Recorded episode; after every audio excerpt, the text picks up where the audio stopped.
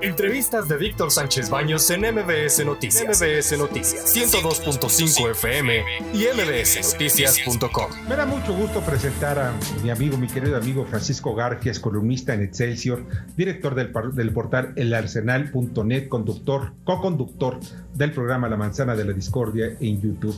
Mi querido Pancho, ¿cómo estás? Muy buenas noches. ¿Qué tal? Muy buenas noches, Víctor. Buenas noches a tu auditorio y a tus órdenes. Oye, pues me pareció muy interesante lo que escribiste en relación a los cambios en el gabinete de Andrés Manuel, la llegada de May y de, bueno, no la llegada, sino el cambiar a May de una secretaría donde no hizo absolutamente nada, este, estos cambios que pues tienen otro, otra lectura. ¿Y cuál es tu lectura al respecto?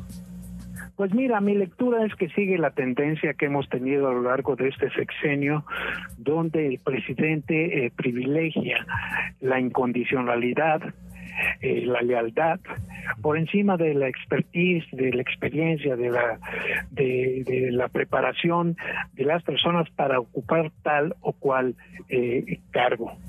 estamos hablando, por ejemplo, de que el señor Javier May May, que estaba en eh, la Secretaría de Bienestar, y, lo pasan al Fonatur, que está encargado de uno de los de las obras insignes de, este régimen, el Tren Maya, es un hombre que no tiene estudios eh, universitarios, un, hombre eh, nacido en Tabasco, cuyo principal mérito parece ser su cercanía y su amistad con López Obrador. Luego podemos también eh, aplicar el mismo criterio al nombramiento de eh, Ariadna Montiel en Bienestar, que brinca de la subsecretaria, de esa subsecretaría a, a ser ya la titular. Ella, eh, mi querido Víctor, pues ella trabajó, estuvo muy de cerca, fue operadora de René Bejarano ya hace algún tiempo. En 2019 ella le da una entrevista al Sol de México donde dice que eh, Bejarano ya es historia para ella y forma parte de, su pasado, aunque le reconoce eh, enseñanzas, eh, sobre todo en materia de territorialidad eh, en política. Entonces, por ahí sería mi primer comentario. Un segundo comentario es la poca estabilidad que han tenido los miembros del gabinete legal y ampliado. hace, buscando en Google datos sobre los cambios. encontré uno eh, publicado por eh, la revista Expansión en noviembre, donde eh, hacían el recuento de 32 cambios para entonces. Si sumamos estos cinco, Víctor, ya son 37. 37 meses son los que lleva López Obrador en eh, la presidencia, 37 meses y un poquito más. Es decir, un promedio de un cambio por día. Esos serían eh, mis primeros comentarios, Víctor. Claro, oye, pues sí, muy interesante. Juan Pablo de Leo, ¿alguna pregunta? Pancho, como siempre, un gran saludo con toda mi admiración. Me da mucho gusto saludarte. ¿Crees que esta cantidad de cambios del presidente es porque el presidente eh, eh, eh, se siente cómodo con los cambios y los busca? ¿O han sido cambios en los que se ha visto obligado a hacer en los esquemas que ya decías electorales, de lealtad y dentro de la promesa de sus proyectos de infraestructura?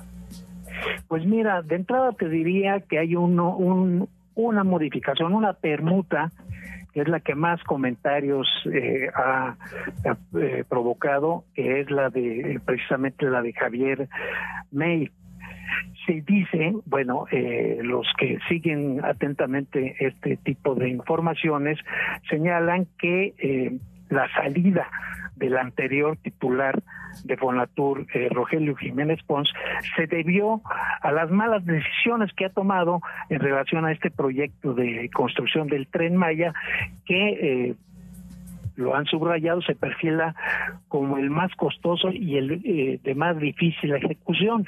Tiene fechas ese proyecto. En diciembre del 2023 debería estar ya en funciones. Hay quien dice que se ve en chino que para diciembre del 2023 eh, esté ya en marcha el famoso tren Maya y como tú sabes pues eh, se ha encontrado con infinidad de dificultades. Ese proyecto que inició ya hace pues ya varios años. Entonces, imagínate que hoy están hasta modificando la ruta porque quieren ahora que las vías férreas pasen atrás de la zona eh, de los hoteles eh, en Cancún y en Tulum. Y eso va a costar nada más mil millones de pesos. O sea, son gastos adicionales que no se tenían contemplados. En cuanto a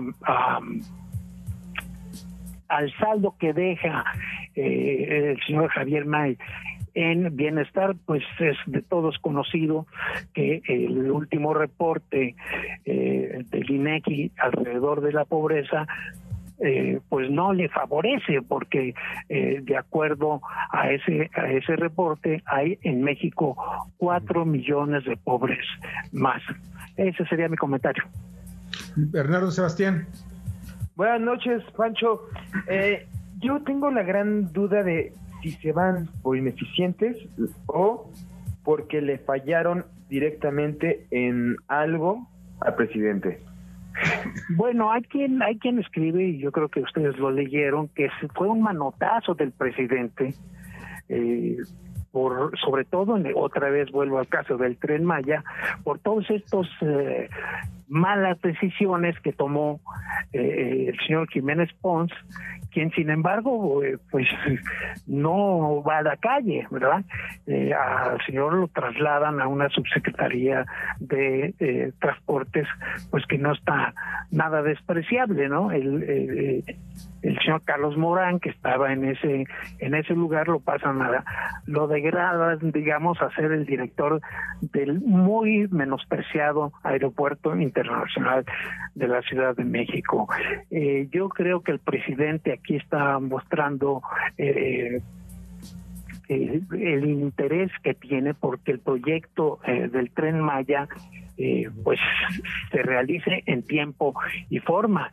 Y por lo visto eh, no le convenció la gestión de Jiménez Pons y lo cambió y puso ahí a alguien que es de toda su confianza, que es su amigo, aunque vuelvo a subrayar, no tiene ningún tipo de experiencia eh, en el manejo de este tipo de proyectos, aunque ya escuchamos al secretario de Gobernación decir que no se necesita un ingeniero para dirigir ese proyecto del tren Maya.